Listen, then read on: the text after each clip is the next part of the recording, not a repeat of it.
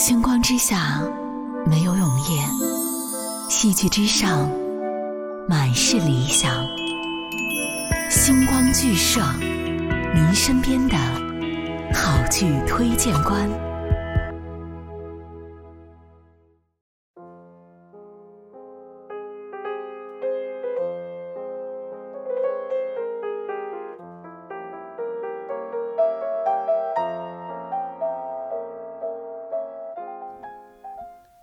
二零一九年的夏天，一部剧目在北京上演。我记得当时的票是一售而空。我通过了各种方式去寻找，终于得到了一张剩票。那个时候可以说是欣喜若狂。这部剧是来自西班牙库伦卡剧团的经典默剧《安德鲁与多利尼》。初夏的夜渐渐入凉。许多人穿梭在剧场，随之静静坐下来，开始期待这部戏的登场。我也坐在了位置上，在我边上坐着一位年轻的女孩。很快，演出就开始了。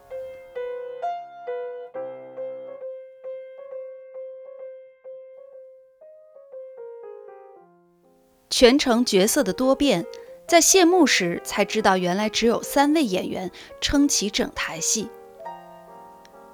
七张人偶面具在不同角色中穿梭，情感与记忆的抗争，通过肢体语言传达着鲜活的生命。整体时长九十分钟，我看得一直控制眼睛里的泪花，许多观众也都潸然泪下。我旁边的那位女生甚至哭的。都说不出话来了。那是我第一次看默剧，也是第一次深刻感受到一部没有一句台词的演出可以带来如此巨大的心灵冲击。也许正因为没有台词，观众才可以更深入的走进角色的内心，那一片充满想象力的寂静之地。这是来自西班牙一部经典默剧，演出的是西班牙库伦卡剧团。这个剧团是由一群年轻人发起，并由多位艺术者参与的。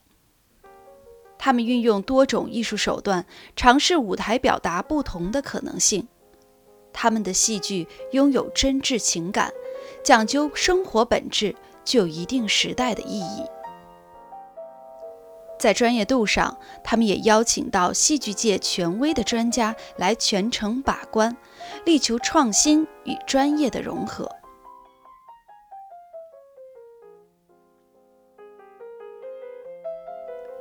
我们以前都看过默片，以及默片的黄金时代，都了解的人物有查理·卓别林、巴斯特·基顿、哈罗德·劳埃德。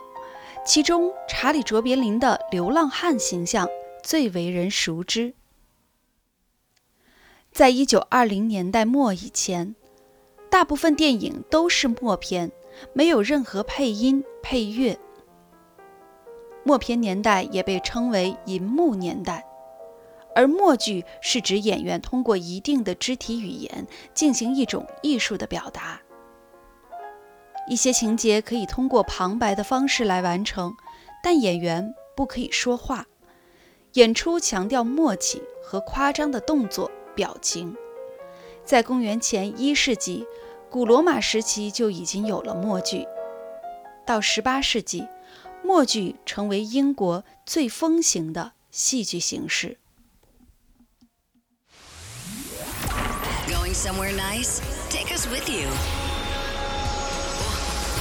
Neo Radio Podcast. Soundmate. Soundmate. Neo Radio.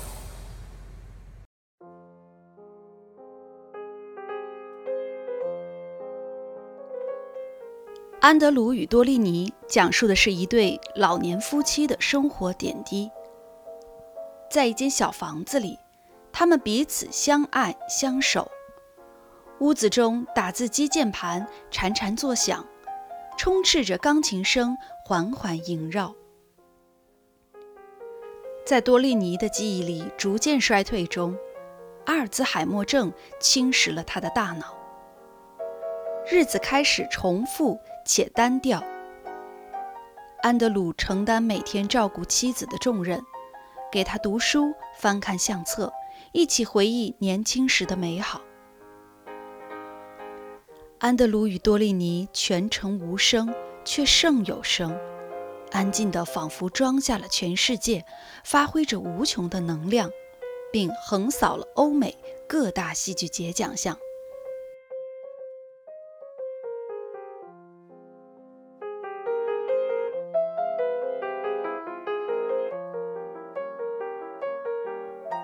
这是我第一次进到剧场观看默剧演出，当然给我留下了非常深刻的印象。首先，情节简单，表现手法直接，带着观众很快的入戏。但可能是因为默剧的原因，那天整个剧场的观众都很有默契，全部都像屏住了呼吸一样，全场鸦雀无声。它整个故事呢，温情动人，让我想到了好莱坞的动画电影《飞屋环游记》，甚至整个画面感都已经出来了，留给观众许多自己的想象空间。我觉得这是这部戏很妙的地方。我记得某一天在上网的时候，无意当中看到了这部戏的灵感，它是来源于一对真实的夫妻。因为患上了阿尔兹海默症，记忆已经开始模糊。他们把自己的经历写成小说并出版，随之一同赴死，停留在了人生最美好的时刻。而安德鲁的作者从这本书中萌发出了灵感，为之创作以两位年迈老人为主的故事。现在的社会老龄化增强。阿尔兹海默症频发率也越来越高，病因至今未明。它是多种因素下产生的一种疾病，还无法治愈。轻者记忆力减退，重者严重记忆力丧失，只存在片段记忆。这个病需要更多的关爱，也是人类无法逾越的遗憾。我们只希望在老的时候可以老有所依。